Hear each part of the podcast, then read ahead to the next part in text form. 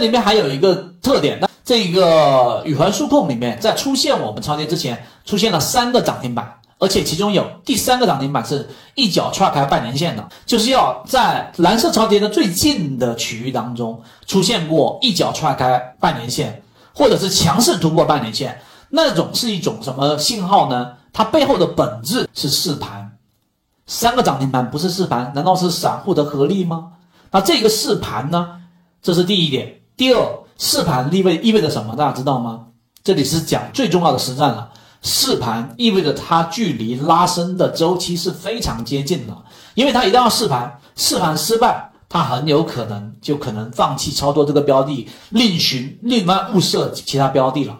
所以一旦这过了这个周期，举个例子，我说的一个月到三个月，它没有启动，放弃，这是第一个重要的实战经验。第二个，它既然是试盘，它靠近起爆点。那么这种标的一旦出现超跌，它一定有一种强修复的需求，因为它破位半年线太长时间，形态走坏，很难吸引其他的游资和其他的散户，所以我们才把这种标的列入到我们的筛选的条件范围之内。那后面的筛选也是如此。